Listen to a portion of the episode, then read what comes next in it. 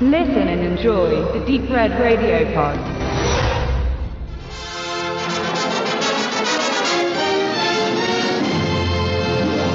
An der britischen Küste wird geschmuggelt, was das Zeug hält. Die Fischer verdienen sich ein kleines Zubrot, aber immer öfter kreuzen harsche Halunken den illegalen Handel mit kriminell organisierten Aktionen, die nicht nur zu Sachbeschädigung, sondern auch zu menschlichen Todesopfern führen.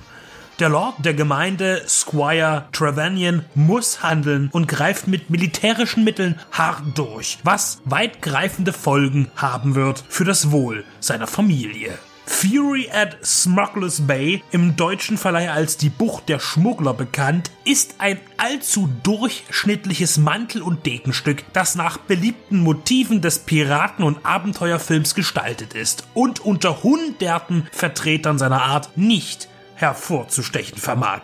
Ein Film, der gut ins MDR-Vormittagsprogramm passt, wo sich seit geraumer Zeit monumental anmutende Schinken als Lückenfüller bewährt haben. Geschrieben, produziert und inszeniert wurde Die Bucht der Schmuggler 1961 von John Gilling. Ein genreerprobter Filmemacher, der mit Komödien, Dramen und auch Horrorfilmen künstlerisch zu Buche schlägt. Sein Star in dieser Produktion und auch nicht das erste Mal ist Peter Cushing, der die Rolle des adligen Trevanion übernimmt. Bernard Lee spielt den grimmigen Widersacher Black John. Lee wurde nach diesem Ausflug ins Freibeutermilieu als Chef von James Bond bekannt. Er versuchte als M Sean Connery und Roger Moore zu befehligen. Der Schönling John Fraser mimt Trevanions Sohn, der in Schwierigkeiten gerät, weil er sich in die Tochter eines Schmugglers verliebt. Ins Auge stechen neben dem typischen Handlungsverlauf die Schmalzlocken des jugendlichen Helden, die ebenso im amerikanischen Western und im Ritterfilm zu jener Zeit nicht fehlen durften, ebenso wie völlig überschminkte Frauen in dem männlichen Geschlecht zuschmachtenden, untergeordneten Nebenrollen. Die Charaktere sind allesamt oberflächlich und leicht zu durchschauen.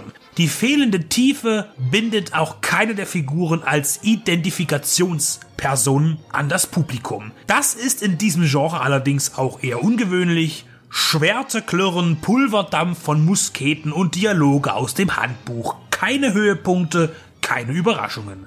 Gilling konzentrierte sein Schaffen ab den 60ern hauptsächlich für die Hammer Filmproduktion. Er realisierte The Pirates of Blood River, The Shadow of the Cat, Pledge of the Zombie, Der Fluch der Mumie und die scharlachrote Klinge.